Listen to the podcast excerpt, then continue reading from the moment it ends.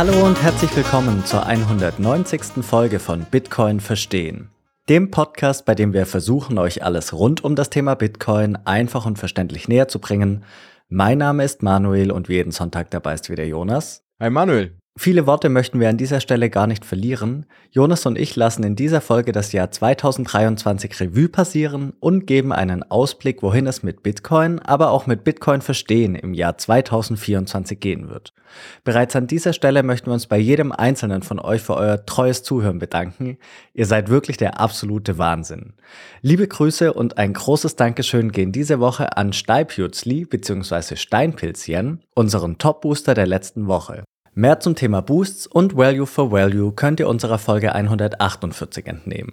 Wie immer noch ein kurzes Wort zu den beiden Sponsoren des Podcasts und dann geht es auch schon los. Werbung. Die meisten stellen sich ja irgendwann die Frage, wie man am einfachsten Bitcoin kaufen kann. Können wir da etwas empfehlen? Genau das ist der Punkt und für den einfachen und sicheren Kauf eurer Bitcoin können wir euch die Schweizer Bitcoin-App Relay empfehlen. Damit könnt ihr nämlich ganz einfach eure Bitcoin kaufen und verkaufen und das Ganze ohne Registrierung oder Verifizierung. Dabei habt ihr die Wahl zwischen verschiedenen Zahlungsmöglichkeiten, wie beispielsweise Banküberweisung, Kreditkarte, Apple Pay oder Google Pay. Ihr kauft eure Bitcoin dabei direkt auf das in die App integrierte Wallet, sodass nur ihr im Besitz eurer Bitcoin seid. Und dank der einfachen Bedienung können wir Relay wirklich auch allen Einsteigerinnen und Einsteigern wärmstens empfehlen. Übrigens, mit unserem Rabattcode BTC Verstehen erhaltet ihr zusätzlich 0,5% Rabatt auf euren Kauf bzw. auf euren Verkauf. Jetzt stellt sich aber die Frage, was kann ich tun, wenn ich meine Bitcoin langfristig und sicher aufbewahren möchte? Und hier kommt unser zweiter Unterstützer ins Spiel, Bitbox. Dazu wird euch Jonas ein paar Informationen geben. Mit deren Hardware-Wallet Bitbox 02 könnt ihr dann eure größeren Bitcoin-Beträge langfristig und sicher aufbewahren. Durch die sehr einfache Bedienung und Einrichtung, den großen Fokus auf Sicherheit und den hilfreichen Support bei euren Fragen ist die Bitbox 02 für uns das perfekte Hardware-Wallet. Und auch hier erhaltet ihr mit unserem Code BTC Verstehen 5% Rabatt auf eure Bitbox 02 in der Bitcoin Only Edition. Wir haben euch nochmals alle Informationen zu Relay und zu der Bitbox sowie den Rabattcodes in der Episodenbeschreibung zusammengestellt. Werbung Ende. Hallo Jonas. Hallo Manuel. Heute zum Jahresausklang wieder eine Folge zu zweit. Wie schon im letzten Jahr wollen wir uns anschauen, was eigentlich dieses Jahr passiert ist und auch wieder eine kleine Prognose geben, was wir für das Jahr 2024 erwarten werden. Natürlich nicht nur bezüglich des Preises, sondern allgemein, was wir so von Bitcoin eben erwarten. Und natürlich auch, was wir vorhaben. Wie soll's, wie soll's mit uns im Endeffekt weitergehen? Was haben wir so geplant mit dem Podcast? Wo geht die Reise hin? Bevor wir starten, nochmal der Hinweis auf die Einsteigerreihe, die wir rausgebracht haben zu Weihnachten. Da kannst du gern zwei, drei Sätze zu sagen, Jonas. Genau, wer das vielleicht noch mitbekommen hat, wir haben jetzt kurz vor Weihnachten, also vor einer knappen Woche jetzt, dann, wenn ihr es jetzt direkt hört, eine kleine Einsteigerreihe rausgebracht. Wir haben es Bitcoin Basics genannt, zehn Folgen, in denen wir euch dann wirklich von Anfang an mitnehmen und alles rund um Bitcoin nochmal erklären, so einfach wie möglich. Also was ist Bitcoin? Warum sollte man sich damit beschäftigen? Welche Kritiken, Mythen gibt es dann? Wie die Technologie dahinter funktioniert? Und natürlich auch, ähm, ja, wie er Bitcoin kauft und vor allem aufbewahrt. Das haben wir uns in zehn, äh, zehn Folgen angeschaut. A, mal so 30 Minuten, mal ein bisschen mehr, weil wir es dann doch nicht ganz so einschränken konnten, weil Bitcoin doch ein bisschen komplexer ist. Und genau, wer da noch reinhören möchte, weil er einfach Bitcoin noch nicht ganz so ähm, sich angeschaut hat oder vielleicht Freunde, Bekannte hat, die, wo er sagt, wow, die sollten sich vielleicht mal Bitcoin anhören oder anschauen. Ihr findet alle Folgen dazu auf YouTube oder auch allen Podcast-Plattformen. Und wir haben euch alles natürlich unten verlinkt. Da könnt ihr natürlich alles mal reinschauen.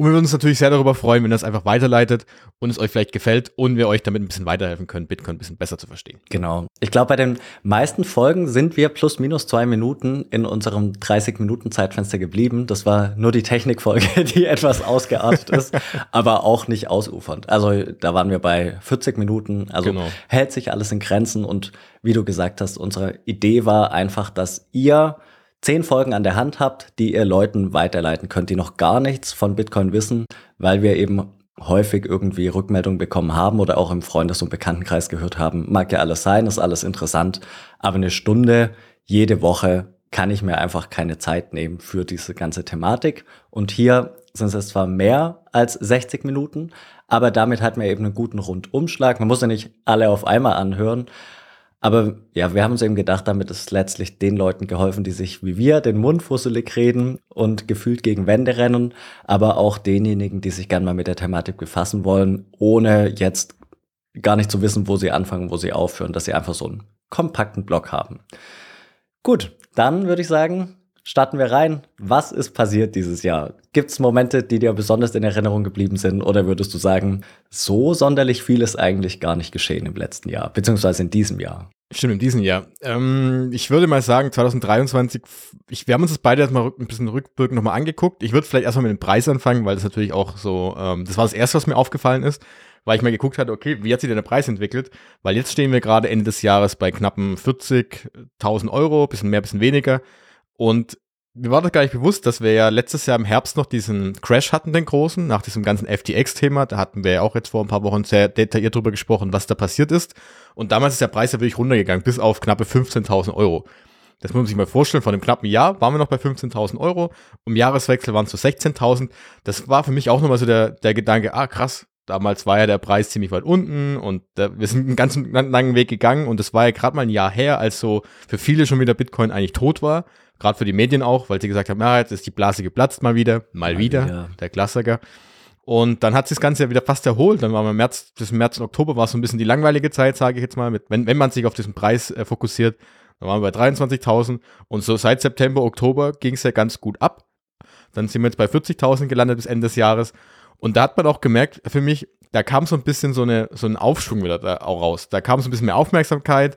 Gefühlt auch bei mir im Freundesbekannteskreis kamen dann wieder zwei, drei Nachrichten, hey, was ist mit Bitcoin los? Ähm, hätte ich doch damals vor einem Jahr gekauft. Also so diese, für mich die ersten Indizien dafür, dass die Aufmerksamkeit größer wird.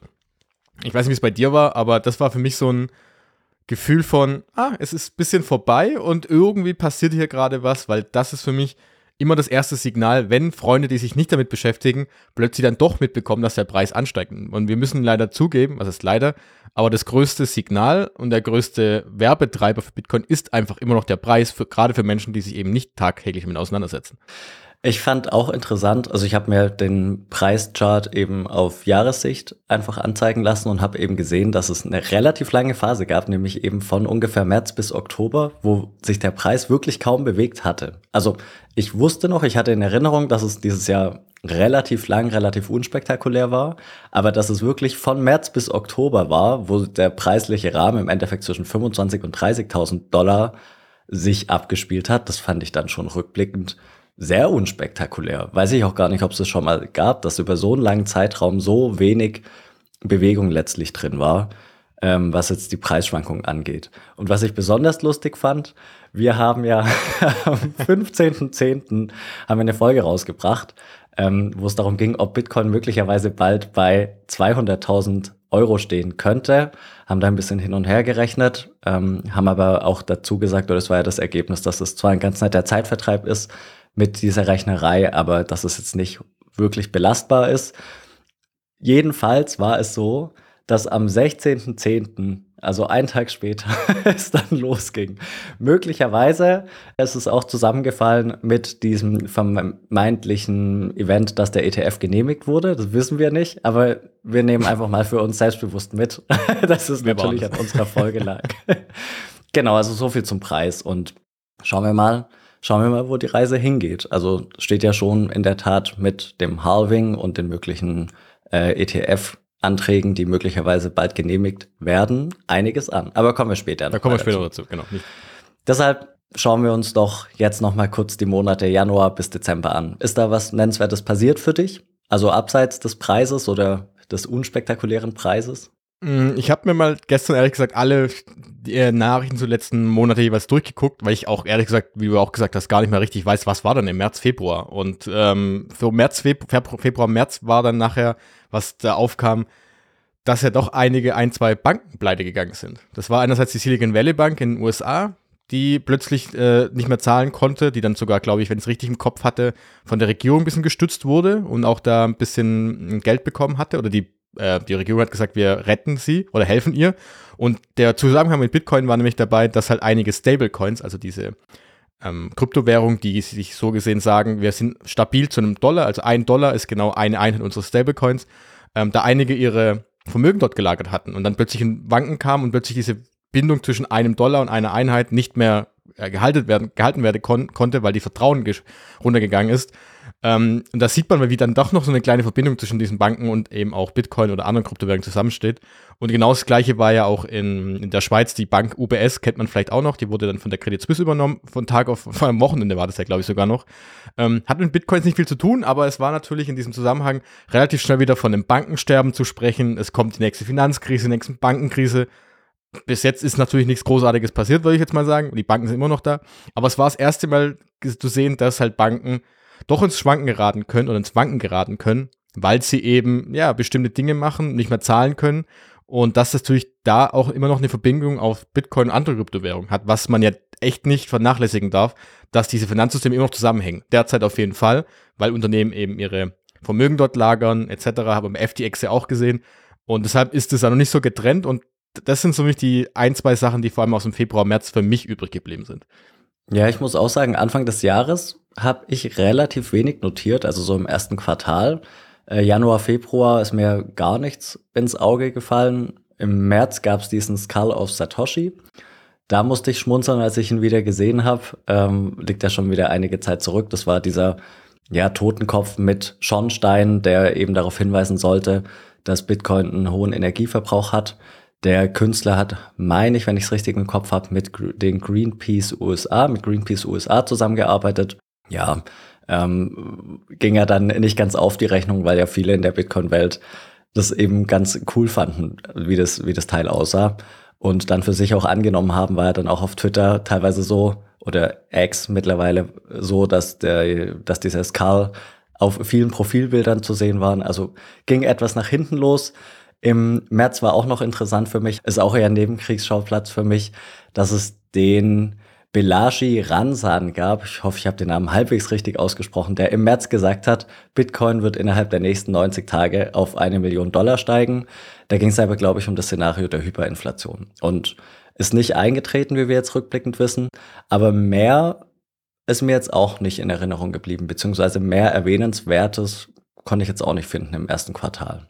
Ja, vor allem, also wir müssen natürlich zu sagen, wenn jetzt jemand dabei ist, der mehr über die Technologie äh, sich äh, informieren möchte, wir beide sind nicht die Technologie-Fanatiker. Äh, da gibt es natürlich einige Änderungen auf jeden Fall, die haben wir jetzt mal eher weggelassen oder auch eher ausgeblendet. Da gibt es natürlich andere Sachen noch und da können wir auch ein bisschen was verlinken, weil es gibt ja einige Artikel und auch News-Seiten darüber, wenn es gab ja einige andere Sachen noch, wenn man da ein bisschen nach, mehr lassen, nachlesen möchte. Aber wie du gesagt hast, es war wenn man es mal anguckt, gar nicht so viel. Und dieses Greenpeace-Thema, was du gerade angesprochen hast mit dieser Statue, ist einfach witzig, weil Greenpeace an sich ja schon diese Kampagne auch schon vorher gestartet hatte. War ja auch, glaube ich, im Laufe des Jahres nochmal dabei, die eben dagegen geschossen haben. Ja, wir möchten bitte doch, ähm, ja, Bitcoin ändern. Es gab ja, glaube ich, dann letzt oder vor, doch letztes Jahr, 2022, gab dieses, diese, diese Kampagne Change the Code, mhm. dass man sagt, man müsste ja, wenn man, wenn Ethereum und die anderen ja auf Proof of Stake wechseln und Bitcoin kann das ja auch machen. Und eigentlich muss sich die Community einfach nur darauf einigen, dass man doch bitte Proof of Stake macht und das ist ja viel besser und es ist viel nachhaltiger. Das sieht man dann doch, dass diese Kampagne irgendwie da war, aber irgendwie auch da wurde es wieder ruhig. Ähm, wird auch interessant werden, ob das so weitergeht und ob dann nochmal was gegen den Energieverbrauch kommt oder diesen Klima, angeblichen Klima, ja, Bitcoin, ob dann was kommt. Aber da, da kommen wir nachher bei der Prognose noch ein bisschen drauf, ähm, was da dann noch kommen könnte vielleicht. Aber wie du gesagt hast, ja, mehr ist erstmal nicht passiert und die nächsten, Jahr, äh, nächsten Monate, ehrlich gesagt, jetzt auch nicht so wirklich, was man sagt, muss man unbedingt rausnehmen. Ähm, wir haben uns beide angeguckt, es gibt viele Nachrichten darüber, aber wenn man sich im Nachhinein mal anschaut, so wirklich einen Einfluss auf irgendwas hat es eigentlich nicht gehabt. Genau, im April war für mich dann so ein Thema, was wir gerade in der EU natürlich haben, ist dieses Mika. Stimmt. Die, also das heißt, die EU hat sich darauf äh, geeinigt, dass sich das Ganze jetzt dann doch langsam so ein Krypto und Rahmen geben werden. Wir wollen nicht genau darauf eingehen. Ich meine, wir haben auch eine Folge damals schon darüber gemacht, was es genau beinhaltet. Aber da geht es ja eher darum, dass sie gewisse Rahmenbedingungen schaffen wollen, auch fürs Thema, ja, wie muss man denn so einen Zahlungsverkehr zwischen den Zahlungsdienstleister und dir selber denn ähm, ja, wie wird es denn gehandhabt? Wie wird es reguliert? Das heißt ja zum Beispiel, dass die, ähm, ja, die Plattform, wenn sie dir Bitcoin schicken wollen, oder besser gesagt, wenn du deine Bitcoin abziehen möchtest, du dann nachweisen musst, dass es deine Adresse zum Beispiel ist. Also gleich so kleine Themen, die mit reinspielen werden, wird alles kommen. Und da gab es so einen kleinen Aufschrei. Wissen die überhaupt in der EU, was sie da machen? Ist das wiederum, äh, ja, Privatsphäre, Datenschutz ist ja auch so ein großes Thema. War halt im April. Mal gucken, wo das hinführt. Und da müssen wir halt mal schauen, wobei wir haben da ja, werden sicher auch noch mal zwei, drei Folgen drüber machen, was da passiert, wenn es dann wirklich dann da sein sollte und welche Auswirkungen das wirklich auf uns in der Praxis hat. Ähm, das war für mich im April, was so rausgestanden ist. Und hast, hast du noch was für die nächsten Monate dann? Nichts Gravierendes. Also mir ist noch mir ist noch in Erinnerung geblieben, beziehungsweise was ich noch hervorheben möchte. Im Mai hatten wir eine Phase, wo die Transaktionsgebühren relativ hoch waren, weil die ja gerade auch wieder sehr hoch sind. Mhm. Ähm, da bin ich auch mal gespannt, wo die Reise hingeht, aber zum Ausblick kommen wir ja noch. Da war es jedenfalls so, dass man wirklich auch sehr viel zahlen musste für eine Transaktion und auch echt viele Transaktionen ähm, auf Verarbeitung gewartet haben. Also da gab es einen relativ großen An Lauf, beziehungsweise einen relativ großen Stau. Ansonsten, also das war im Mai, im Juni kamen dann eben die ETF-Anträge, aber würde ich, wie gesagt, zurückstellen hinsichtlich Zukunftsausblick. Eher ein Fun Fact, nichts wirklich, ähm, nichts Weltbewegendes. Auch im Juni gab es die Meldung, dass Beyoncé hat die schwedische Inflation mit, mit angetrieben hat, weil sie dort ihre Welttournee gestartet hat. Fand ich ganz amüsant. Äh, Habe ich mich gestern Abend nochmal drüber gefreut, aber ist jetzt auch nichts, was Bitcoin selbst anhaftet. Genauso im Juli der Neffe von JFK hat er auch sich auf die Fahne geschrieben, eben möglicherweise zu kandidieren und hat ja gesagt, er würde dann den Dollar mit harten Assets wie Gold, Silber oder auch Bitcoin hinterlegen, wenn er denn gewinnen würde. Aber das ist auch alles irgendwie, sind alles so Nebenkriegsschauplätze, aber es zeigt, dass ähm, vor allem das Letzte zeigt, dass Bitcoin doch mehr eben ins Bewusstsein dringt. Vor allem eben auch dahingehend, dass man sich jetzt gerade als Politiker öffentlich bezüglich Bitcoin äußern kann, ohne dass man gleich diesen Verrücktheitsstempel auf der Stirn hat. Also ich glaube, er ist nicht ganz unumstritten, aber trotzdem zeigt es eben, dass es ein bisschen mehr in Mainstream kommt. Unabhängig von seinen Erfolgsaussichten ähm, finde ich das aber eine ganz interessante Entwicklung. Ja, vor allem mit dem Zusammenhang eben mit dem ETF-Antrag, was wir ja auch hatten oder was, wo wir gleich noch drauf kommen werden, was ja so ein bisschen mit reinspielt, dass es halt doch vielleicht so ein auch da einen Stempel bekommt, ist irgendwas Sinnvolles oder Seriöses, weil wenn solche Finanzdienstleister plötzlich sagen oder Vermögensverwalter besser gesagt, dass sie Bitcoin als ETF annehmen, plus eben dann die Regierung oder eben auch ein Präsidentschaftskandidat, kann ja auch sein, dass es irgendwie dann doch ein bisschen aus dieser, naja, sagen wir aus dieser Spielerei-Ecke rauskommt. Ja. Und dazu passt ja auch im August, da gab es ja dann diesen KMB, äh, KPMG-Bericht, das ist ähm, Wirtschaftsunternehmen oder Wirtschaftsprüfungsunternehmen, die dann darüber geschrieben hatten, warum Bitcoin denn auch gut für die Umwelt und Gesellschaft sein könnte.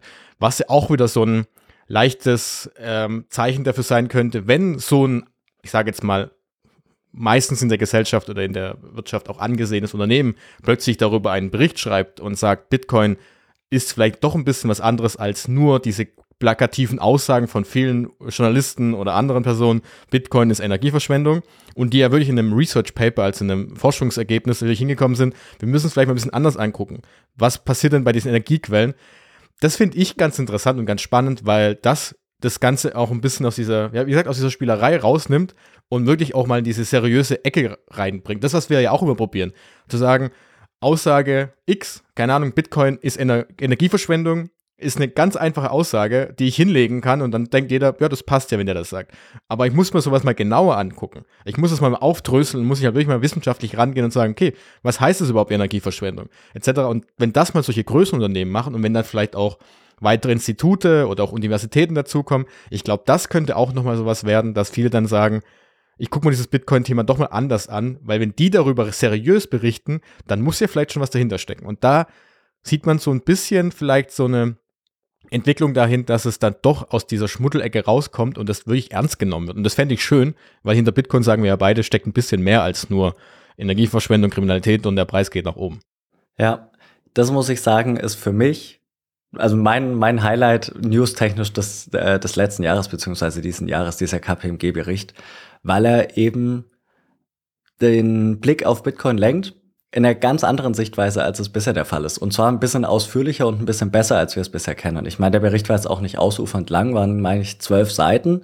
Aber trotzdem, es macht einfach einen Unterschied. Wir haben auch in unserer letzten Folge darüber gesprochen. Es macht einen Unterschied, ob das ein, zwei, drei, zehn Leute auf YouTube von sich geben, ob sie sagen, ja, Bitcoin ist gut ähm, oder ob das eben ein Haus macht wie KPMG mit einem gewissen Renommee. Weil für die Leute, die eben auf Institute, auf äh, Prüfungsunternehmen wie KPMG vertrauen, sind alle Inhalte auf YouTube vermutlich in der gleichen Kategorie. Vollkommen egal, ob das das Leute sind, die sich hinstellen und überspitzt gesagt einfach nur den Marktschreier geben und sagen, morgen ist Bitcoin bei 100.000, bei 200.000, bei 500.000, wo auch immer, oder ob sich ein bisschen intensiver damit auseinandergesetzt wird und es eben belegt wird, dass man sagt, ja, der Preis könnte steigen aus folgenden Gründen oder auch in ganz andere Kategorien. Bitcoin hat positiven Einfluss auf das Klima, auf die Klimawende. Also das kann man ja wirklich auch fundierter letztlich betrachten, das Ganze. Und da hat es mich sehr gefreut, dass jetzt eben auch KPMG das erkannt hat oder zumindest ähm, ja diesen diesen Artikel rausgebracht hat und mal gesagt hat, hey, es könnte auch anders sein, weil das ist eben vom Gewicht her denke ich in der Außenwahrnehmung ganz anders als ja, wenn wir wenn wir das behaupten. Ja, aber das ist ja auch interessant, der Gedanke kam mir dann auch, das ist jetzt die Aussagen da drin, sind ja nichts Neues. Das ist ja das Spannende daran. Das ist ja nichts, also wenn Sie haben darüber gesprochen, eben mit dem Energieverbrauch, ähm, welche Energiequellen das daraus können, dass es möglicherweise eine finanzielle Inklusion dadurch entstehen könnte, dass eben, wie du auch immer so häufig sagst, so zwischen 1,5, 1,7 bis 2 Milliarden Menschen keinen Zugang zum Bankkonten haben. Das ist ja nichts Neues, was sie schreiben, aber wie du sagst, wenn das halt jemand sagt mit einem Renommee, ist es dann doch mal was anderes. Und das auf der einen Seite ist es ein bisschen frustrierend, finde ich manchmal, weil man dann sagen könnte, ja, es gibt andere Menschen, die seit fünf Jahren genau das Gleiche erzählen und keiner hört dir zu. Und jetzt kommt aber KPMG, die das Gleiche erzählen und nichts anderes, nur mit einer viel größeren Reichweite und mit einem anderen Ansehen. Und auf der einen Seite kann man natürlich sagen, das nervt. Auf der anderen Seite ist es vielleicht einfach die, die richtige Richtung und es wird auch genauso laufen, weil anders geht's halt einfach nicht. Weil die halt einfach einen größeren Multiplikator haben nochmal und hat vielleicht auch Vorteile, ist ja auch gut so, dass es so ist. Und, ähm, und das macht das ja die, macht die andere Arbeit ja nicht kleiner deswegen.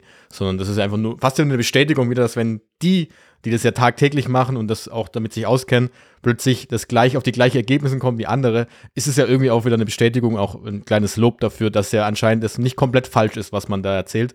Auch wenn ich jetzt nicht sagen möchte, dass KPMG alles weiß, aber wenn das jemand, wie du gesagt hast, fundiert, analysiert und anschaut, ist es ja schon mal ein gutes Zeichen, dass es in die richtige Richtung geht. Vielleicht. Wahrscheinlich, denke ich jetzt mal.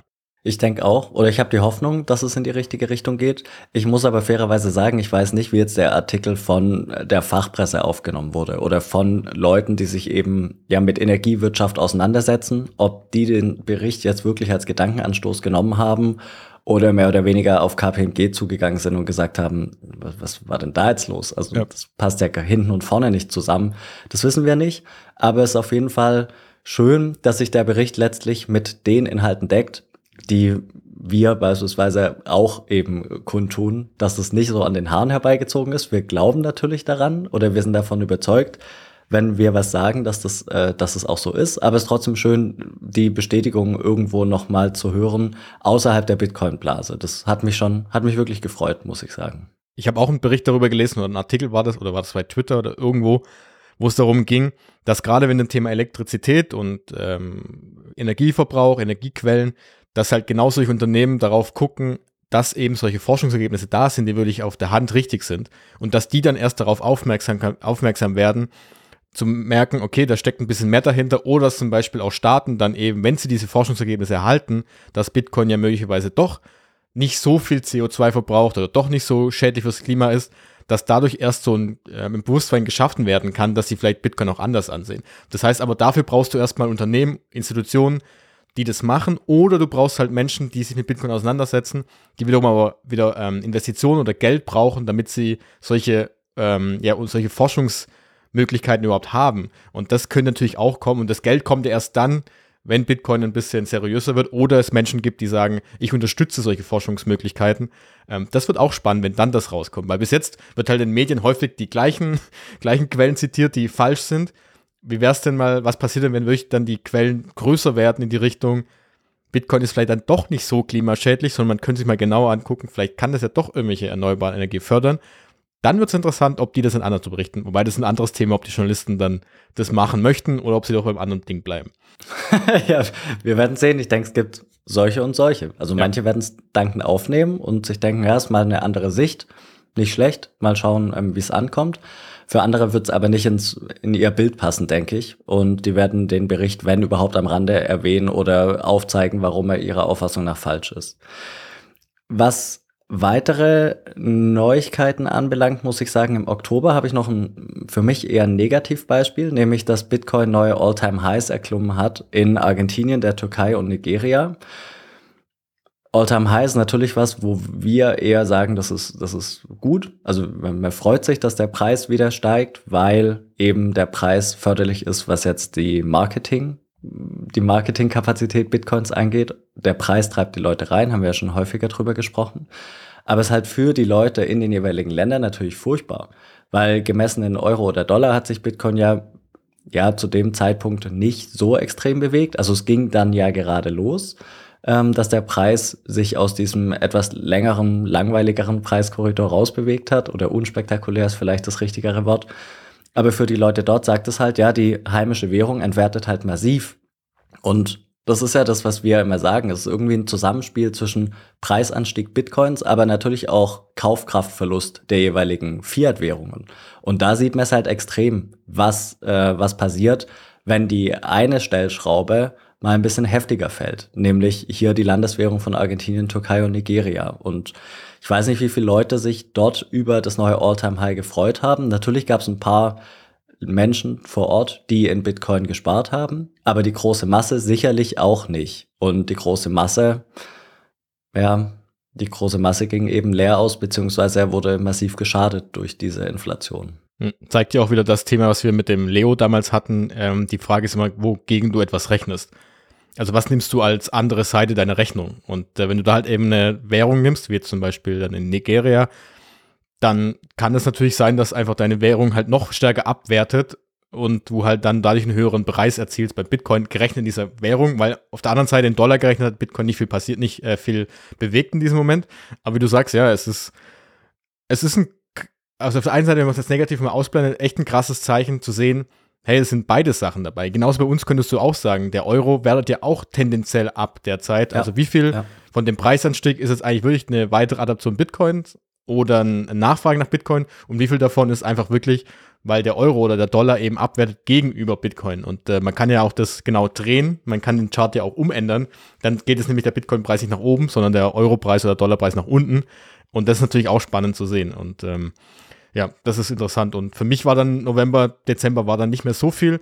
November war noch das eine, weil wir vor ein paar Wochen über den FTX-Thema geschrieben haben. Sam Bankman-Fried wurde natürlich schuldig gesprochen in allen, allen seinen Anschuldigungen, was natürlich auch spannend wird, wie viele er bekommt, weil das einfach echt einer der größten Finanzskandale der letzten Jahrzehnte war der auch bei uns gerade in Europa ein bisschen unter dem Radar ist, glaube ich. Mhm. Und äh, dann war, habe ich noch gelesen, äh, in dem Zusammenhang eben noch der Rücktritt von CC, von Binance, wo dann ja auch so ein paar Gerüchte aufkamen. Also das ist der Geschäftsführer, der CEO, besser gesagt der Gründer von Binance, in der größten Handelsplattform im Kryptobereich. Ähm, warum das jetzt, ob da ein bisschen äh, Stress von außen kam, ein bisschen Druck von außen kam von der Regierung, weil da einiges schiefgelaufen ist, auch wegen, sagen wir so, illegalen kriminellen Aktivitäten. Da weiß man ja auch nicht ganz genau, wie bei Binance das so läuft. Und was das Ganze jetzt auch mit dem ETF zu tun hat, ob dann zum Beispiel der US-Staat sagt, hey, wir wollen das Ganze jetzt mal wirklich äh, sauber machen, bevor jetzt unsere großen ETF-Anbieter an den Start gehen und sagen, wir fangen jetzt an, wir wollen Bitcoin mal so ein bisschen in die richtige Richtung schieben. Aber das ist, wie gesagt, das sind nur Gerüchte, die schlussendlich, wenn man es mal ganz genau anguckt, fürs Bitcoin selber, wenn du jetzt als Privatperson dabei bist, null Rolle für dich spielen. 0,0. Und das finde ich immer so spannend. Ja. Also können wir, oder ich würde für mich, du kannst gleich natürlich gerne ergänzend sagen, zusammenfassen, dass es abseits der Preisthematik letztlich den KPMG-Bericht gab, der eben das Potenzial hat, das Ansehen Bitcoins ins Positive zu wandeln und hinsichtlich der Preisthematik eben alles rund um den ETF, weil eben davon ausgegangen wird, dass damit jetzt neue Gelder in den Markt fließen können und der Preis sich damit letztlich nach oben bewegen könnte. Also das sind so die zwei, zwei größten Punkte. Ich habe es gerade nochmal durchgescrollt, die, die ich hervorheben würde. Wie siehst du es? Auch ähnlich, also wenn man auf den Preis schaut, dann ja. Ich glaube, es gibt natürlich im Hintergrund, wir können jetzt nicht jede einzelne ähm, ja, Änderung von irgendeiner App oder irgendwas anderes hier hinzufügen. Das äh, ist, glaube ich, dann auch zu viel. Natürlich gab es da auch Änderungen und es gab auch Konferenzen noch, die passiert sind oder kleinere Sachen noch. Aber wenn man das große Ganze anschaut, ja, geht es dann doch irgendwie zu 90 Prozent um den Preis, wenn man die Nachrichten mal anguckt. Und das ist irgendwie interessant. Und da kann sich, glaube ich, keiner so richtig rausziehen, der sagt, ja, Bitcoin ist doch nur da, ähm, um andere Dinge zu machen. Den Preis interessiert niemand. Am Ende reden trotzdem alle über den Preis, indirekt irgendwie auch dann. Ähm, aber ich würde zusammenfassen für das letzte Jahr, wenn du jetzt ein Jahr lang unter deinem Stein gelebt hättest und nichts mitbekommen hast und einen Sparplan laufen lassen hast und gedacht hast, oder ich lese nur Bitcoin-Grundlagenbücher, ähm, ich äh, beschäftige mich mit der Technologie, ich beschäftige mich darüber, wie ökonomisch das Ganze fun funktioniert. Ganz ehrlich, du hast eigentlich auch nichts wirklich verpasst, wenn, mal, wenn wir mal so hinschauen. Und ähm, deswegen, für mich ist das, was ich mitnehme, wenn jemand sich denkt, oh Gott, ich muss die ganze Zeit diese Nachrichten gucken und das ist ganz interessant, kannst du machen, wenn es dich interessiert, wenn du irgendwie so ein bisschen an den Neuigkeiten wirklich ähm, ja, interessiert bist, aber schlussendlich macht es auch keinen Unterschied, wenn ihr euch damit nicht auseinandersetzt. Wenn ich mir diese Grundlagen angucke, vielleicht mehr Themenbereiche genau anschaue, die mich interessieren, wenn du sagst zum Beispiel, es gibt praktische Neuerungen dem Lightning-Thema, es gibt ja auch noch andere Protokolle, wo was vorwärts geht. Wenn ich das anschaue, dann interessiert mich ja der Rest außenrum jetzt erstmal nicht. Ob jetzt irgendein Politiker plötzlich sagt, der nimmt jetzt Bitcoin auf, interessiert mich ja relativ wenig. Ähm, deswegen würde ich daraus sagen, man kann sich auf kleine Dinge fokussieren und alles andere außenrum, wenn wir mal ehrlich sind, ist halt viel auch einfach so ein Grundrauschen, was halt da ist, aber schlussendlich, wenn man rückblickend guckt, jetzt gar nicht so eine große Relevanz besitzt. Ja, nee, also so wirklich Ereignisse mit großer Relevanz schwer was rauszuheben. Nicht, weil es unendlich viel gab, sondern weil es relativ viel gab, was aber für sich genommen eben verhältnismäßig unbedeutend war, meiner Meinung nach. Also mit so ein paar kleinen, mit so ein paar kleinen Mini-Highlights. Gut. Was waren denn Themen, die für dich im Fokus standen? Im, im, ich will immer sagen, im letzten Jahr, in diesem Jahr. ähm, ich würde rausnehmen, ähm, gerade weil ich, ich war ja im Mai noch in Prag bei der Konferenz in Prag. Da war vor allem mich das Thema Mining ziemlich groß. Mhm. Und das hatten wir im Podcast ja auch zwei, dreimal. Ähm, das Thema Mining an sich wird irgendwie größer angesehen. Da waren sehr, sehr viele Dienstleister dort oder auch Mining-Unternehmen, die da langsam in das Business einsteigen. Und ich habe da mit zwei, drei gesprochen, die gemeint haben, dass es halt auch gerade in den USA und anderen Regionen halt auch als Investment sehr gut ankommt langsam, weil sie sagen, mit Mining kannst du teilweise ähm, ja billiger Bitcoin erhalten, weil der Miningpreis dann geringer ist, wenn du geringere Stromkosten hast. Oder du kannst Bitcoin natürlich KYC-frei bekommen, also du kaufst hier nirgendwo. Und deswegen kann das lukrativ sein. Ich meine, da können wir auch nochmal auf eine andere Folge, da gerade mit dem Munich International Mining ver verweisen, wo wir darüber gesprochen hatten, wie das Ganze funktioniert. Und deswegen dieses Mining-Thema war, glaube ich, für mich so ein ähm, Punkt, der größer wurde, interessanter wurde, auch gerade bei den, ähm, bei den Themen, die so auf diesen Konferenzen besprochen wurden. Und in dem Zusammenhang auch das Thema Energie. Also wie kann denn Energie oder Strom bei diesem Mining funktionieren? Auch in die Richtung, dass man es ja auch vielleicht in Praxis nutzen kann. Gerade wir haben mit Christian Kläger ja gesprochen von TerraHash, die das ja zum Beispiel in ihrem eigenen Unternehmen schon nutzen, weil sie zum Beispiel ähm, Solaranlagen auf dem Dach haben, äh, wenn Unternehmen sowas haben oder sie Abwärme haben, dass sie das irgendwie noch mit rein nutzen können, weil sie das ja übrig haben und dadurch eben Mining betreiben können. Ähm, das waren für mich so zwei Punkte, die zusammenspielen, die ich aber auch sehr spannend finde, weil ich glaube, dieses Energiethema und auch gerade diesen flexiblen Energieverbrauch von den, ähm, oder besser gesagt Stromverbrauch der Bitcoin-Miner, der ja in Zukunft noch einiges bringen könnte, weil man sie eben so flexibel und auch ortsunabhängig gestalten kann. Dann war für mich noch das Thema Lightning da auf jeden Fall dabei. Man merkt, wie du gerade eben angesprochen hast, die Gebühren sind jetzt gerade auch wieder sehr hoch. Das heißt, man kommt irgendwann so in der Praxis an ein Problem, dass man auch gerade bei ja, so Plattformen, die Bitcoin auszahlen, wenn du sie gekauft hast, kommst du irgendwann an ein Problem, weil wenn du 25 Euro gekauft hast und möchtest dann, musst aber fast 15 Euro Bitcoin-Gebühren äh, zahlen, wenn du jetzt etwas schneller das haben möchtest, höhere Priorität, das macht irgendwann keinen Sinn mehr ökonomisch, dass dann gerade Pocket, Relay, ähm, auch sogar ähm, Bitbox haben ja in der Hard Wallet auch ähm, Lightning integriert, dass du Lightning viel schneller nutzen kannst, auch in den Bereichen. Und Binance und Coinbase sind ja auch dabei zum Beispiel, dass immer mehr diese Richtung rausgeht, dass man so On-Chain-Transaktionen, also auf der normalen Bitcoin-Blockchain das macht, also normalen Anführungszeichen, sondern dass es in Lightning geht. Und dass natürlich auch diese Lightning-Zahlung der Praxis immer größer wird. Dass man einen Kaffee zahlen kann, dass man ein Restaurant zahlen kann. Ähm, dass da doch ein, zwei, ja, auch kleinere Unternehmen oder ja, nicht nur Unternehmen, sondern einfach auch kleine Inhaber vielleicht wechseln und sagen, wir bieten das einfach mal an. Da hatten wir auch zwei, dreimal schon drüber gesprochen bei uns im Podcast, dass sie auch Vorteile haben kann. Und dann würde ich einfach noch kurz den ETF ansprechen. Das war natürlich so das größte Thema, was die meisten jetzt, glaube ich, äh, im Kopf haben, was wir, glaube ich, aber gleich noch in der Vorschau auf nächstes Jahr ansprechen, weil da wird es wahrscheinlich ein bisschen mehr haben. Also die vier würde ich mal rausziehen erstmal. Ja, kann ich mich nur anschließen das ETF-Thema hat aber dann vermutlich, weil es eben in der, ja, im Juni wurde der Antrag gestellt, ähm, in der zweiten Jahreshälfte eben relativ viel überlagert hat, weil es ja dann auch aufgegriffen wurde von, von den gängigen Medien. Aber ja, kommen wir, kommen wir gleich noch drauf zu sprechen. Bevor wir zur Prognose kommen, wenn wir auf uns schauen, Gab es denn ein, zwei Folgen von uns, die dir besonders in Erinnerung geblieben sind, wo du sagen würdest, die waren echt cool, die haben echt Mehrwert geschaffen, die hörst du dir auch selbst noch mal gern an? ich weiß nicht, ob ich mir selber noch mal zuhöre beim Hören, äh, beim Reden, aber ähm, ich würde, glaube ich, rausziehen. Ich will mal eine, die wir alleine gemacht haben und ich nehme noch andere, die wir mit dem Gast hatten. Ich würde sagen, die erste, die ich nehme, ist die 139, der innere Wert. Das war, glaube ich, sogar die erste Folge letztes Jahr oder relativ am Anfang. Und da wird darüber gesprochen, ob Bitcoin inneren Wert hat, weil man hört ja häufig, hat Bitcoin inneren Wert oder noch besser gesagt von vielen äh, Finanzjournalisten, die sagen, Bitcoin hat ja keinen inneren Wert, deswegen kann es nicht funktionieren. Und das ist genau das Thema, was ich gerade eben angesprochen hatte. Diese einfache Aussage, Bitcoin hat keinen inneren Wert, Punkt. Und dann wird, weil dann heißt es wieder, ja, Bitcoin kann ich ja nicht essen, das kann ich mir nicht um den Hals hängen. Irgendeiner hat gesagt, ich kann mir Bitcoin nicht in Salat schneiden, habe ich jetzt erst Tage wieder gehört. wo man dann auch sagt, das ist so eine, so eine einfache Aussage, wo man aber auch denkt, was steckt denn wirklich dahinter? Und wenn man es mal genauer anschaut, muss man sich erstmal überlegen, was ist denn ein innerer Wert? Und dann kamen wir ja darauf, dass es einen inneren Wert eigentlich gar nicht gibt. Weil es gibt immer nur einen subjektiven und einen objektiven Wert. Unterschied ist ja zwischen subjektiv und objektiver Wert, dass du, du zum Beispiel Dingen einen anderen Wert zuschreibst als ich. Für dich hat ein gewisser Teil einen anderen Wert, der für mich vielleicht ein bisschen größer oder niedriger ist. Und dann muss man eben schauen, kann denn Bitcoin sowas haben? Oder hat Bitcoin wirklich einen objektiven Wert, den ich irgendwie quantifizieren kann? Weil der Unterschied zwischen Bitcoin-Aktien ist ja das Thema, dass man bei Aktien zum Beispiel Unternehmen bewerten kann mit den Maschinen und solche Sachen. Bei Bitcoin hast du eben nichts. Und das haben wir uns halt da genauer angeschaut. Und am Ende kamen wir sogar auf die Idee, zu sagen, muss denn Bitcoin überhaupt so einen inneren Wert, wenn es diesen überhaupt gibt, wo man eher davon ausgegangen dass es den inneren Wert gar nicht gibt, dass es überhaupt besitzen muss? Oder geht es am Ende nur darum, dass die Menschen daran Vertrauen darin haben, dass es als Geldform, äh, ähm, dass es als Geldform verwendbar ist? Und das finde ich als so ein, es macht, diese Themen machen mir am meisten Spaß, weil es so, ich sag mal, wirklich plakativ Aussagen gibt, wo du aber viel, viel genauer hingucken musst und am Ende kommst du eigentlich auf ein völlig anderes Ergebnis, wenn man sich mal genauer anschaut. Also deswegen 139, innerer Wert wäre meine erste Folge. Habe ich auch auf meiner Liste ganz oben. Sehr gut.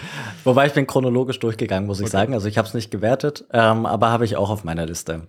Da möchte ich nicht viel ergänzen. Für mich wesentlich war eben das Ergebnis, dass sich Wert letztlich bestimmt aus einer Beziehung von Subjekt zu Objekt. Sprich, ich werte für mich wie du gerade gesagt hast, wie viel Wert messe ich eben dem Gegenstand XY bei und du machst es umgekehrt und das Wert eben unterm Strich eine subjektive Wertung ist. Und ja, die Gegenauffassung versucht es ja an objektiven Kriterien aufzuspannen und das mal so ein bisschen zu sezieren, das auseinanderzunehmen, fand ich eben interessant und mir geht's auch so, es macht mir Spaß, in die Bereiche mich ein bisschen einzulesen und dann eben mal zu gucken, wo, woher kommt es eigentlich?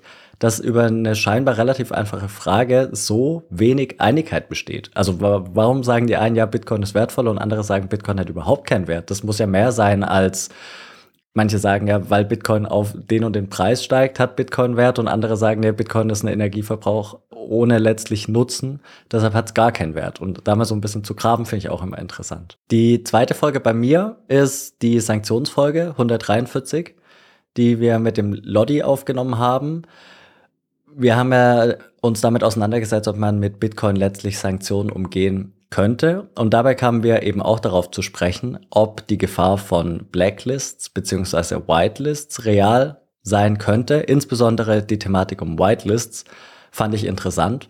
Und ich fand auch interessant, dass eben durch den Ukraine-Krieg haben wir auch in dieser Folge, meine ich, angesprochen. Ich habe es jetzt nicht nochmal gehört, aber ich habe so in Erinnerung, eben die Staaten der Welt letztlich ein Bewusstsein dafür bekommen haben, wie schnell es gehen kann, dass eben meine Auslandsgelder eingefroren werden. Und das äh, könnte eben so ein, so ein ja, Aufwachmoment gewesen sein, beziehungsweise so ein Aha-Effekt. Und die beiden Punkte fand ich da sehr interessant. Hm.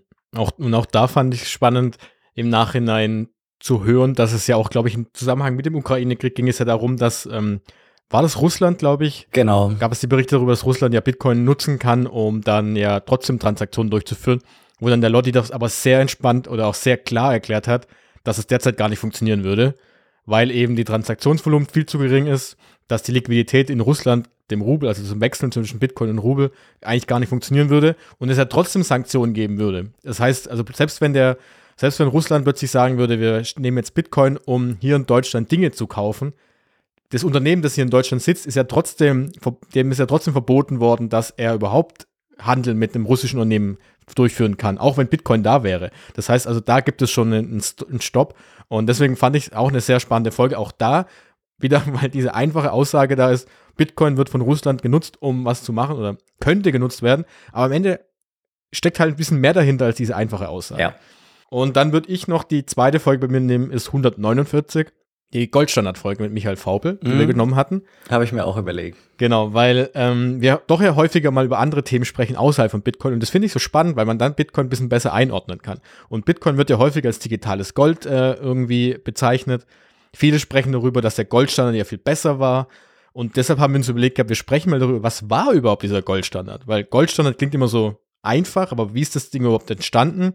Wie sah das denn wirklich denn aus? Also wie war das Ganze denn wirklich ausgestaltet? Wie haben sich die, haben sich Staaten darauf geeinigt? Gab es eine Zentralbank, die gesagt hat, so, wir nutzen jetzt alle Bitcoin, äh, nicht Bitcoin, sondern Gold? Und welche Vor- und Nachteile entstanden da? Und ähm, das fand ich sehr spannend, mit ihm darüber zu besprechen. Gerade auch das Thema, wie haben sie den Preis in der Zeit entwickelt? Weil ich kann mich noch daran erinnern, dass, glaube ich, der, der, die Preise der Güter in, in innerhalb von 150, 200 Jahren eigentlich kaum verändert haben in dem Goldstandard. Und äh, da mal mit ihm ein bisschen genauer drauf geschaut. Und dann kann man wiederum ja über, auf Bitcoin übertragen, was würde das denn bedeuten, wenn wir sowas hätten, weil ja auch Gold tendenziell begrenzt ist. Und deswegen fand ich diese Folge so schön, auch wenn es mit Bitcoin eher ja nur am Rande was zu tun hat. Ja, es gab aber eine Aussage, die finde ich ist doch relativ wichtig für Bitcoin. Er hat nämlich, wenn ich es richtig im Kopf habe, sinngemäß gesagt, dass die Länder damals, die auf dem Goldstandard waren, praktisch im Zeitpunkt des Eintretens in den Goldstandard für sich festgesetzt haben, meine Währung hat so und so viel Gold wert. Mhm. Und andere Länder haben ihre Währung eben in einem anderen Verhältnis festgesetzt. Das heißt, alle waren auf dem Goldstandard, aber das Verhältnis bezüglich Gold konnte eben variabel gestaltet werden. Und das gibt den Ländern natürlich einen gewissen Handlungsspielraum, gerade wenn sie wirtschaftlich schwächer oder wirtschaftlich stärker sind, um sich eben da entsprechend einzuordnen. Und hier wird es auch bei Bitcoin interessant werden, wenn wir einen Bitcoin-Standard hätten, je nachdem wie er ausgestaltet ist. Also wenn wir beispielsweise davon ausgehen, Bitcoin ist die Basiswährung und andere Länder geben ihre Landeswährung hinaus, wie sie es beim Goldstandard getan haben und sagen eben ein, äh, ich weiß nicht, Euro 4.8 oder sowas entspricht so und so viel äh, Satoshi ist das natürlich was anderes, als wenn wir sagen, es gibt nur noch Bitcoin. Und wenn wir nur noch Bitcoin hätten, habe ich für mich noch nicht die Antwort auf die Frage gefunden, was das heißen würde für, ähm, für im Endeffekt wirtschaftlich schwächere Länder. Weil das sehen wir ja gerade beispielsweise in der Eurozone, dass wir eine Währung haben für viele verschiedene Länder mit unterschiedlicher Wirtschaftsleistung und manche Länder profitieren, andere profitieren weniger. Also da, da bin ich gespannt, wenn wir ein paar Jahre, also einen sehr, sehr weiten Zukunftsausblick machen was, was würde das bedeuten, wenn Länder nicht die Möglichkeit hätten, eben letztlich ihre Währung ähm, an Bitcoin zu koppeln, sondern alle nur noch Bitcoin hätten? Ja. Und vor allem auch, dass halt Bitcoin da doch noch zwei, drei andere Eigenschaften hat, die halt Gold nicht hatte. Also gerade mit dem Lagern und Transportieren und Zahlungsmöglichkeiten hast du bei Bitcoin einfach andere Möglichkeiten. Also das heißt, könnten Staaten überhaupt so umgehen wie damals mit dem Gold? Oder dass dann die Menschen nicht automatisch sagen, hm, wir nehmen doch einfach Bitcoin direkt wissen wir einfach nicht. Aber auch ein Gedanke, den ich noch raus hatte, war eben dieses, äh, was ich da mitgenommen habe, war, dass sich halt die Staaten indirekt darauf geeinigt haben, Gold zu nutzen. Es hat niemand, es gab ja noch keine Zentralbanken damals. Zentralbanken kamen viel, viel später. Das heißt also, sie haben es nicht auf einem Kongress weltweit gesagt, wir nutzen jetzt Gold, sondern es hat sich einfach entwickelt, weil es gerade Großbritannien war ja, glaube ich, so der Haupttreiber damals, als größte Wirtschaftsmacht damals, hat halt Gold genutzt und haben das andere auch genutzt. Dann gab es, glaube ich, Indien, die Silber hatten damals, die dann plötzlich aber Probleme hatten, ihre Sachen gegenüber diesen den Kolonialmächten Großbritannien zu zahlen, sind auch auf Gold gewechselt. Also es hat dann irgendwie genau diesen, diesen, ja, diesen, diese, diese, äh, wie soll man sagen, diesen Prozess gegeben, dass sich diese Anziehungskraft auf Gold eben ergeben hat, weil die meisten, also man kann von einem Netzwerkeffekt ja fast schon sprechen, ähm, das und das fand ich so spannend, dass es, und das könnte man vielleicht übernehmen, was würde es auf heute bedeuten? Wobei heute natürlich, wir sind viel größer oder viel mehr globalisiert, wir sind viel mehr äh, zusammenhängend, ob das noch funktionieren würde. Aber wie gesagt, da glaube ich, können wir empfehlen, diese Folge mal anzuhören. Die war, fand ich richtig spannend, mal zu sehen und zu hören, was dieser Goldstandard wirklich war. Ja, definitiv. würde ich auch äh, mir immer wieder anhören, muss ich sagen. Also ich, ich höre mir Folgen von uns selten nochmal an. Schon allein deshalb, weil ich sie natürlich, ich bin ja live dabei, wie du auch. Dann schneiden wir es ja im Video und im Audioformat. Also ich höre sie generell dreimal. Das, das reicht dann auch. Aber wenn, wenn ein Gast dabei ist zu einem Thema, das nur am Rande mit Bitcoin zu tun hat, auch die Folge war jetzt nicht im, in diesem Jahr, sondern eben mit dem mit dem Dr. Rousseau, Folge 70 war es, glaube ich, äh, wo wir über die Geschichte des Geldes gesprochen haben. Finde ich einfach wahnsinnig spannend und die werde ich mir definitiv auch nochmal anhören, die Goldstandard-Folge. Dann würde ich sagen, wir schauen uns die letzten, letzten Drittel dieser Folge nochmal auf das nächste Jahr. Diesmal wirklich nächstes Jahr oder dieses Jahr, 2024. Ja, je nachdem, wann man es hört, genau. Ja, genau. also, deshalb frage ich dich jetzt, was sind für dich denn so Punkte, wo du sagst, was könnte nächstes Jahr denn also passieren? Oder was sind denn Themenbereiche, wo du sagst, rückblickend gucke ich da drauf und das wirklich was, was, was passiert im Gegensatz zu 2023 jetzt? Also zum einen natürlich das Halving. Da gehe ich einfach davon aus, dass sich das auswirken wird, wie es sich in der Vergangenheit auch ausgewirkt hat. Ob im gleichen Ausmaß oder mehr oder weniger, weiß niemand letztlich. Äh, niemand hat eine Glaskugel, aber dass es sich auswirken wird, da bin ich relativ sicher. Interessanterweise damit zusammenfallend möglicherweise mögliche Zinssenkungen der Fed in den USA. Ich habe vorhin jetzt geschaut, also wir nehmen die Folge ähm, am 21.12. aus auf. Da war es so, dass 12,4 äh, Prozent des Marktes letztlich erwarten, dass erste Zinssenkungen am 31.01.2024 erfolgen werden, also noch relativ wenig. Ende März, dann am 20.03. sieht schon anders aus und am 1.05., und das ist ja das Datum, was relativ nah am voraussichtlichen Halving liegen wird, gehen Stand jetzt schon 99 Prozent davon aus, dass die Zinsen sinken werden. Und ja, Halving und günstiges Geld könnte in Kombination für sich genommen natürlich schon ein extremer Katalysator sein, was jetzt den Preis angeht. Und wenn wir dann noch berücksichtigen, dass es diesen ETF-Antrag gibt, über den wir schon gesprochen haben, und da die Genehmigung möglicherweise schon durch ist, dann könnte das natürlich, was jetzt nur den Preis angeht, in Summe schon extrem sein. Also Halving, ETF und günstiges Geld das könnte, ich glaube, der Philipp Matthijs hat es gesagt, könnte ein perfekter Sturm sein, der sich da zusammenbraut, was jetzt den Preis angeht. Und da könnte ich mir vorstellen, dass wir so eine eher unspektakulärere Phase wie jetzt in diesem Jahr von März bis Oktober im nächsten Jahr eher nicht sehen werden. Ja, vor allem auch, wenn man nicht, also nicht, klar, du guckst natürlich wie immer auf den Preis. nein, nein, aber wie du sagst, man kann diese einzelnen Sachen ja auch ähm, getrennt angucken, auch gerade beim Harving. Natürlich hat es immer diese, ähm, die, die Auswirkungen darauf, dass die letzten, letzten Zyklen, also die letzten Male immer dann der Preis natürlich nach oben gegangen ist. Aber ich finde es auch einfach interessant zu sehen, aus dieser ökonomischen äh, Geldformsicht, dass halt wirklich auf einen Schlag von jetzt auf nachher das hinzukommende Angebot bei Bitcoin einfach halbiert wird. Auf einen Schlag wandern wir von 6,25 Bitcoin pro Belohnung für den Block für die Miner auf 3,125. Das ist einfach verrückt. Dass wir das auch wirklich transparent sehen können. Und das muss man sich mal wirklich auch mal vor Augen führen. Das ist wie wenn du bei Gold, würde ich mögen sagen, alle Minenbetreiber der Welt dürfen nur noch die Hälfte produzieren. Was das bedeuten würde. Und das allein ist ja schon, das, und da ist wirklich, das erlebst du wirklich mit und das ist ein relevantes äh, Ereignis. Und das ist auch im Gegensatz zu anderen Geldformen, im Gegensatz zum Euro zum Beispiel, den wir nutzen, der anscheinend ja auch ein Wertspeicher ist, das völlige Gegenteil. Wir nicht wissen, wie viele es sind und die EZB wird niemals sagen, so, wir geben nur noch eine Hälfte vom Angebot raus. Und dann ist echt spannend, wie der Preis reagiert, wie du sagst, aber einfach auch, wie die Miner reagieren, weil die kriegen ja auch nur noch die Hälfte als Belohnung. Das heißt, die müssen ja auch rechnen. Und ähm, deswegen kann man das Halving ja auch aus dieser Sicht anschauen und das finde ich also richtig spannend. Und genauso ja der ETF, wie du sagst, einerseits, was heißt es für den Preis, weil natürlich auch mehr Aufmerksamkeit kommt. Die Institutionen können mehr dazukommen, weil die plötzlich Zugänge dazu haben. Es ist dieser, dieser, ja, wie soll man sagen, so ein Stempel von der, von der Finanzelite. Oh, übrigens, Bitcoin, da ist jetzt irgendwas interessant. Wir nehmen das jetzt auf. BlackRock als größte Vermögenswalter der Welt. Es gibt ja noch die anderen sieben, acht, die es, glaube ich, noch machen ähm, die auch dazu kommen, aber das ist vielleicht auch so ein Stempel, der sagt, ah, hier passiert jetzt gerade irgendwas und anscheinend muss es ja eine Nachfrage bei denen geben, sonst würden sie ja nicht machen. Bleibt BlackRock, äh, weil BlackRock ja nicht einfach sagt, ach ja, Bitcoin ist ja ganz interessant, das klingt ja ganz gut, das hat mein Sohn gekauft, deshalb mache ich das jetzt ja auch, sondern die haben ja irgendwie eine Nachfrage. Das heißt, es heißt ja irgendwas. Wenn die das machen, dann machen sie es wirklich aus einem bestimmten Grund. Und da in diesem Zusammenhang finde ich es auch spannend, wie wird die Aufmerksamkeit sich ändern? Also wird wirklich eine größere Aufmerksamkeit bei den Institutionen kommen? Wird eine größere Aufmerksamkeit bei den privaten Personen kommen? Natürlich muss man zu sagen, das geht jetzt nur mal um die USA. In Deutschland wirst du diesen ETF nicht kaufen können, weil das ist in Deutschland ein ETF auf eine Anlageklasse ist verboten. Das heißt also, BlackRock wird das erstmal nur in den USA anbieten können. Aber wie wird, wie wird sich zum Beispiel die Berichterstattung in den USA verändern?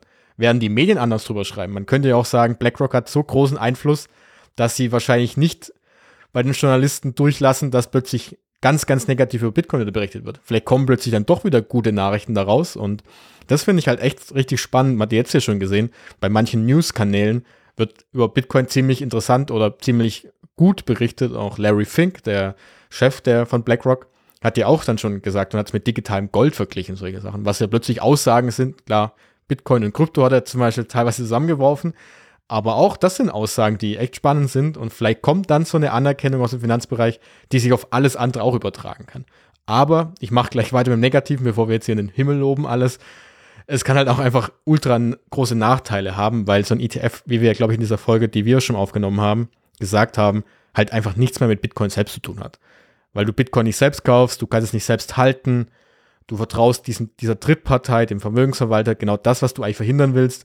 Das heißt also, es hat vielleicht für die Verbreitung einen Vorteil, gerade im Preis, aber mit Bitcoin selbst hat das leider gar nichts mehr zu tun und da muss man mal gucken, was das bedeutet, wie viele Menschen dann nachher auch wirklich wechseln werden, was heißt wechseln werden, vielleicht von diesem ETF rausgehen und Bitcoin selber halten und da muss man gucken und da gibt es auch natürlich auch einige Stimmen, die das sehr kritisch und negativ sehen, kann ich auch voll verstehen, weil wir nicht wissen, wie es weitergeht. Ja, ja, auf jeden Fall. Also, wenn man sich von dem Preis löst, würde mir nichts einfallen, was ich dem jetzt positiv abgewinnen könnte, der ganzen ETF-Thematik, weil es ist eben nicht Bitcoin, es ist ein ETF. Ja, er muss gedeckt sein mit Bitcoin. Also die Gefahr der Paper Bitcoin ist wohl nicht gegeben, werden wir dann aber auch erst sehen, wenn es passiert, aber die Gefahr ist wohl nicht in dem Ausmaß gegeben. Ich finde noch interessant das Zusammenspiel ETF, Halving, Transaktionsgebühren, mhm. weil das Halving, wie du richtig gesagt hast, bedingt ja, dass sich die Block-Subvention für die Miner halbiert. Also sie haben ja immer noch die Transaktionsgebühren, die gerade steigen und Miner müssen ja letztlich eine Wirtschaftlichkeitsrechnung machen. Das heißt, wenn die eine Seite der Einkommen wegfällt, sie können die Transaktionsgebühren natürlich nicht anheben. Aber ich bin da ein bisschen zwiegespalten, wie ich zu den höheren Transaktionsgebühren stehe, weil die Transaktionsgebühren ja erforderlich sind, dass Miner eben profitabel sind. Und wir wollen ja, dass Miner profitabel sind, dass viele Miner dabei sind. Das ist ja, ist ja gewollt, wie gesagt. Und wenn die eine Seite der Einnahme wegfällt, wäre es natürlich wünschenswert, dass die andere Seite der Einnahme raufgeht. Auf der anderen Seite ist es als Nutzer sehr ärgerlich, wenn man dann so hohe Transaktionsgebühren zahlen muss, dass ich meine 25 Euro nur für 25 Euro versenden könnte. Das ist, äh, das ist sehr frustrierend, vor allem wenn man sich neu mit der Thematik auseinandersetzt und dann feststellt, hoppla, das kann es ja nicht sein, also irgendwas stimmt nicht. Und wenn wir dann den ETF haben, könnte der ETF möglicherweise auch so ein Ausweg sein für die, ich sag mal, Kleinanleger, die eben gerade in dieser Größenordnung in Bitcoin sparen möchten. Die versuchen es dann, vielleicht legen einen Sparplan an, stellen eben fest, ja, wie? Also ich habe jetzt hier 150 Euro und soll 25, 30, 40 Euro Transaktionsgebühren zahlen. Das kann es ja nicht sein. Wenn ich einfach den ETF nehme, der das gleiche abbildet, spare ich mir das Ganze. Also sehe ich ähm, nicht ganz unproblematisch, muss ich sagen. Und hinsichtlich der Transaktionsgebühren selbst isoliert betrachtet, wie gesagt, etwas ambivalent, weil ich habe halt immer diejenigen im Kopf, die sich entweder neu damit befassen oder am anderen Ende der Welt leben. Wenn wir die am anderen Ende der Welt leben, ist es natürlich extrem problematisch, weil jemand, der eben 50 Euro im Monat verdient, wenn es überhaupt, wenn man überhaupt so viel verdient, der würde halt letztlich vollkommen, äh, würde vollkommen aufgefressen werden von den Transaktionsgebühren. Und auch die, die eben hier in unserem Umfeld leben, da fällt mir noch wenig dazu ein, wie man den relativ kurz, und das erwarten ja immer alle, relativ kurz sagen kann, das muss so sein letztlich, weil die Miner profitabel sein müssen und dass das ein Argument wäre, dass sie eben verstehen. Also die Leute erwarten ja immer kurze Antworten. Und wenn wir sagen Zahlungsnetzwerk, mega schnell, günstig, ist es natürlich äh, was ganz anderes, als wenn wir sagen Zahlungsnetzwerk, mega schnell, extrem teuer und mega schnell auch nur bedingt, nämlich dann, wenn wir Lightning nehmen. Also da äh, sehe ich ein bisschen, bisschen Probleme, was jetzt das Erklären angeht. Aber es ist natürlich keine Hürde, an der wir scheitern werden oder an der Bitcoin scheitern wird. Aber es ist natürlich was, was mir, glaube ich, nicht einfach so abnicken sollte. Das wird schon schwieriger. Ja, gerade auch ähm, diese Frage dann, wie, wie kann man diesen Übergang schaffen zwischen bis jetzt konntest du es nutzen, halt relativ günstig auch, wenn gerade relativ wenig los ist in dem, im, im, im Netzwerk, wie du gesagt hast, die Miner können ja selbst die Transaktionsgebühr nicht erhöhen, sondern das ist einfach nur, weil mehr ähm, Volumen im, im Netzwerk ist, das heißt, Leute zahlen mehr dafür. Äh, dass man diesen Übergang halt eben schafft, dass, dass man einfach sagt, diese Transaktionen in dem, auf der Blockchain, diese wirklichen On-Chain-Transaktionen sind halt nachher nicht mehr dafür da, um kleine Beträge zu überweisen, sondern wirklich nur große. Wenn du wirklich sagst 100.000, 200, 300.000, da wird es ja irgendwann hingehen. Aber auch das muss man ja irgendwann mal einen Übergang hinkriegen. Und das sind, wie du sagst, auch den Leuten erklären, dass halt Lightning oder andere Protokolle, die halt schneller sind, eben dafür gedacht sind. Aber wie das wird, und da glaube ich, da werden wir auch nochmal eine Folge drüber machen, das wird nämlich spannend, weil, wie du sagst, gerade wenn du frisch dazu kommst, ist es nicht so einfach, das zu verstehen, warum das so ist. Und ähm, wegen dem ETF kann ich auch glauben, dass es in die Richtung geht, aber gerade auch für Institutionen und größere Anleger ist natürlich ein ETF auch entspannter, weil du es nicht aufbewahren musst. Das ist halt der große Vorteil. Du musst dich nicht mit irgendeinem Hardware-Wallet rumschlagen, irgendeinem Multisig-Wallet, du musst nicht gucken, wer was hat, sondern du kaufst es einfach. Und ich partizipiere trotzdem am Preisanstieg, wenn es einen gibt, muss mich aber um diese Aufbewahrung nicht kümmern. Das ist halt wahrscheinlich sogar noch sinnvoller für die großen Unternehmen, das zu machen, als für so einen Kleinanleger, weil ein Kleinanleger, der könnte immer noch sagen, okay, aufbewahren selber kriege ich hin, aber für Unternehmen, Versicherungen und sowas ist natürlich so ein ETF halt perfekt, weil sie noch einfacher da hinkommen an Bitcoin und das, davon geht man ja auch auf, dass genau die davon profitieren könnten. Jetzt haben wir darüber gesprochen, dass der Preis ja tendenziell ansteigt. Was erwartest du denn für dich, wenn jetzt der Preis wirklich ansteigen sollte, wenn wir mal ein Szenario aufbauen, der Preis steigt an? Was passiert insgesamt? Also im Umfeld, was passiert mit Bitcoin? Was glaubst du, wie das weiter weitergehen können nächstes Jahr oder auch dann in 2025? Also, wenn der Preis nennenswert ansteigt, wird es auf jeden Fall wieder mehr Beachtung finden in den Medien. Da bin ich mir relativ sicher. Und das wird dann, denke ich, eben zur Konsequenz haben, dass Leute, denen wir seit drei Jahren in den Ohren liegen und sagen, hey, schaut euch das mal an, sich dann auf einmal melden werden und sagen, wie ist denn das? wo kann ich denn, wo kann ich denn Bitcoin kaufen? Und dann können wir jetzt ja natürlich glücklicherweise unsere Einstiegsfolge, unsere Basics-Folge weiterschicken. Sowas wird auf jeden Fall passieren. Also wie gesagt, der Preis, glaube ich, treibt die Leute rein, nach wie vor. Die Leute, die sich nicht mit Bitcoin befassen, werden großteils durch den Preis eben den Zugang finden und dann hoffentlich, wie so oft, aus anderen Gründen bleiben. Aber ich denke, das wird passieren. Also Medienberichterstattung wird ansteigen, nicht wirklich positiv oder negativ, sondern einfach nur die Anzahl an Artikeln wird zunehmen und die Anzahl der Anrufe auf meinem Handy wird auch zunehmen. und du wirst natürlich alle ganz freundlich beantworten. Ja, das ist klar. Was denkst du?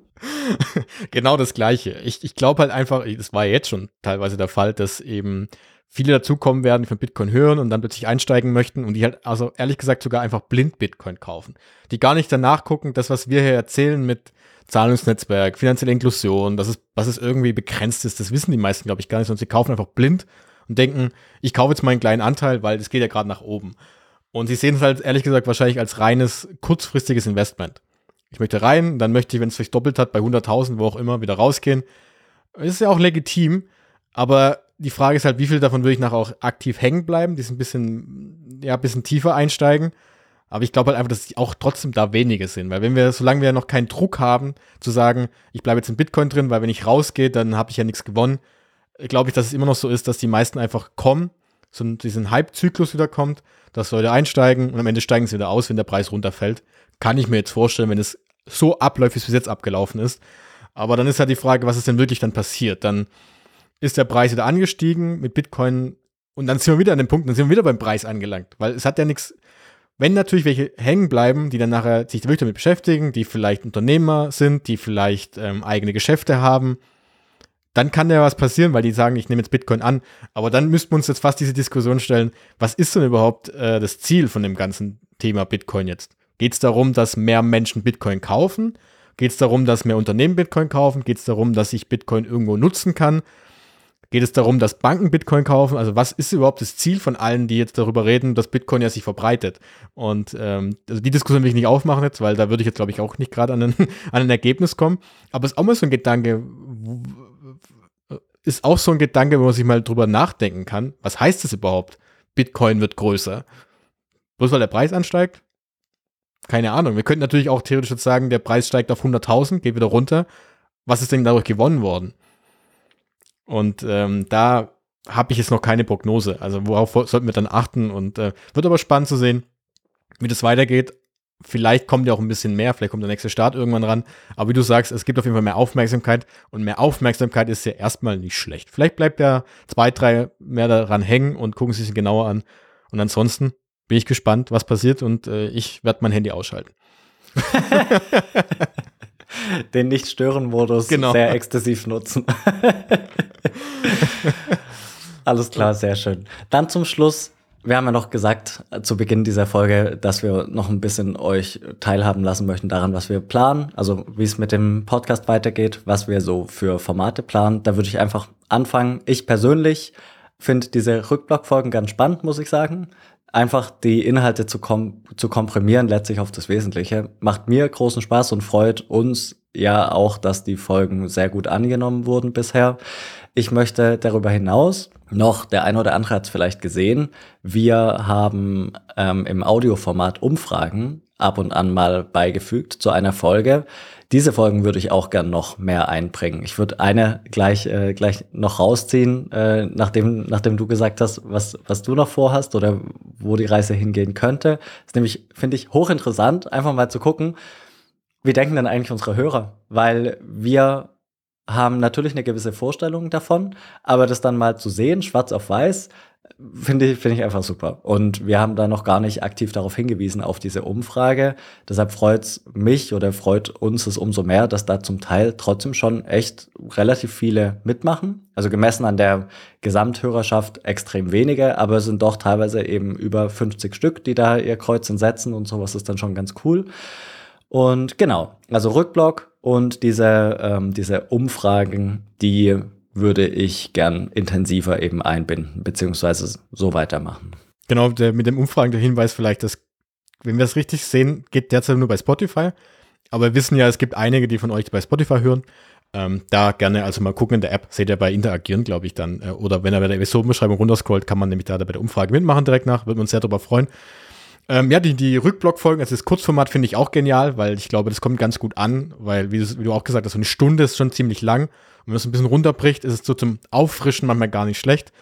Und ähm, ich würde es allgemein halten irgendwie, ich würde es eher gerne die Inhalte trotzdem nur noch, obwohl wir jetzt fast drei, fast dann bald vier Jahre alt sind, dreieinhalb, mhm. ähm, die Inhalte trotzdem noch so grundlagenmäßig zu behalten, dass es auch eben für Leute dabei ist, die vielleicht jetzt nicht gerade im Finanzbereich unterwegs sind und die vielleicht nicht gerade in Technologie unterwegs sind, denn ich glaube, für uns ist das größte Anliegen, dass wir immer noch den Menschen mit Bitcoin näher bringen. Weil es gibt, glaube ich, es gibt einen großen Teil, der, oder heißt, es gibt einen kleinen Teil, der sich sehr intensiv mit Bitcoin beschäftigt, die sich vielleicht auch gerne so aktuelle Berichterstattung angucken.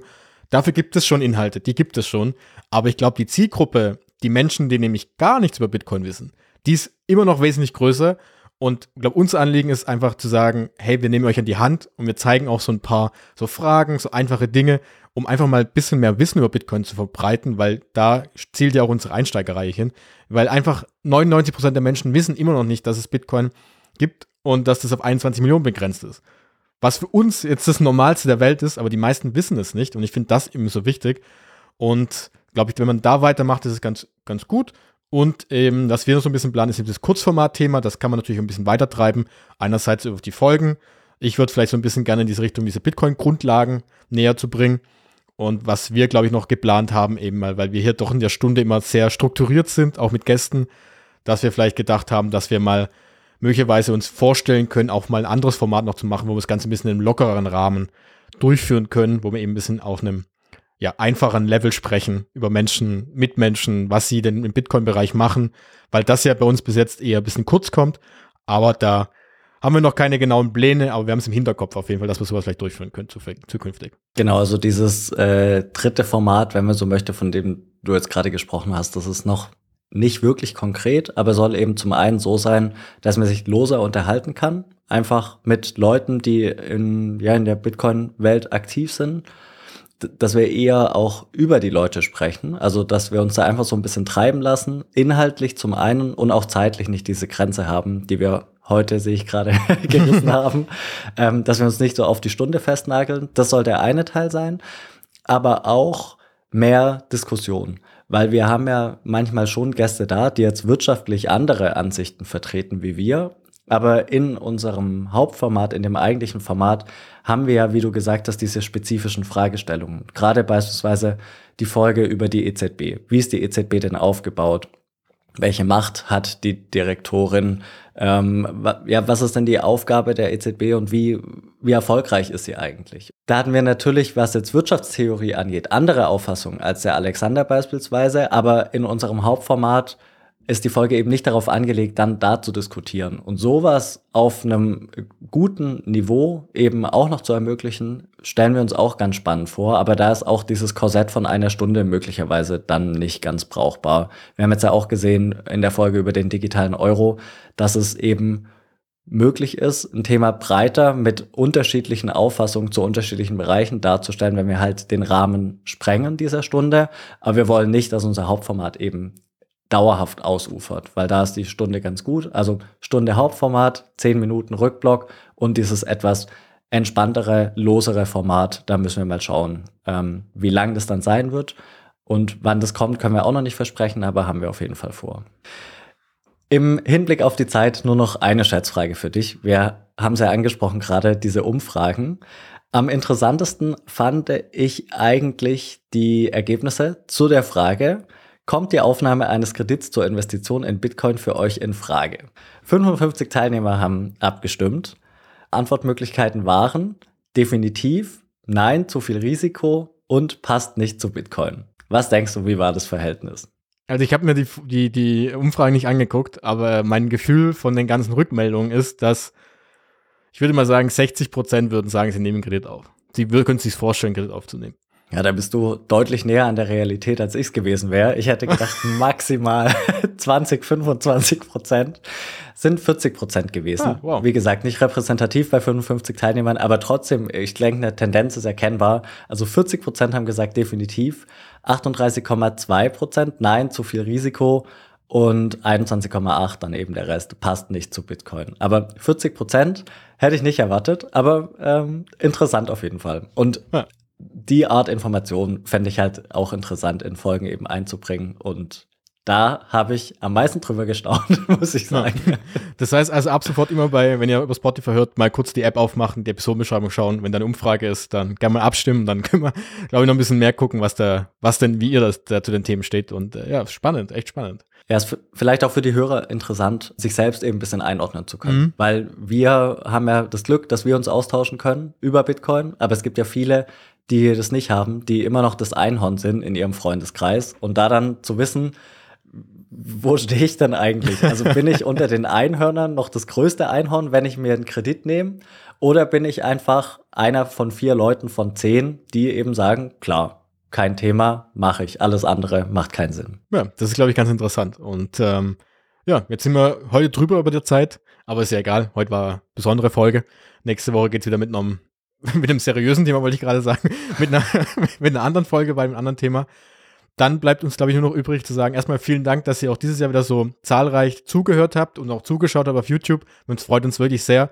Und wir freuen uns auf nächstes Jahr. Ich glaube, bei Bitcoin wird es ein richtig spannendes Jahr und wir haben auch noch einiges geplant.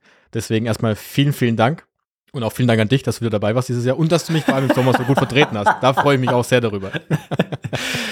Ja, ich möchte mich, möchte mich auch bedanken. Ich weiß nicht, ob wir es schon mal gesagt haben, aber wir haben den Podcast gestartet und haben uns gesagt, wenn uns zwei Leute zuhören, fänden wir es großartig. Und dass uns regelmäßig mehr als zwei Leute zuhören, freut, freut uns wirklich sehr. Danke fürs Zuhören und äh, ja wohl klar, dass ich, äh, dass ich dich vertrete, als du da kurzzeitig ausgefallen bist. Ähm, du hast mich ja davon abgesehen deutlich länger vertreten, als ich kurzzeitig aufhören musste. Stimmt. Ähm, ich freue mich sehr, dass du wieder dabei bist. Zu zweit ist es einfach macht, macht mir mehr Spaß. Ähm, allein hat Spaß gemacht, zu zweit macht es aber mehr Spaß und ich freue mich darauf, was wir 2024 so alles erreichen werden. Ja, yeah, Mann. Dann würde ich sagen, viel Spaß beim Feiern heute Abend, wer es am 31. hört und alles andere. Gut, äh, ja, können einen guten Start ins neue Jahr 2024 und ähm, wir hören uns auf jeden Fall nächste Woche wieder zu einem neuen Thema dann. Genau, guten Rutsch und frohes neues Jahr. Alles klar, dann bis dann. Ciao. Ciao.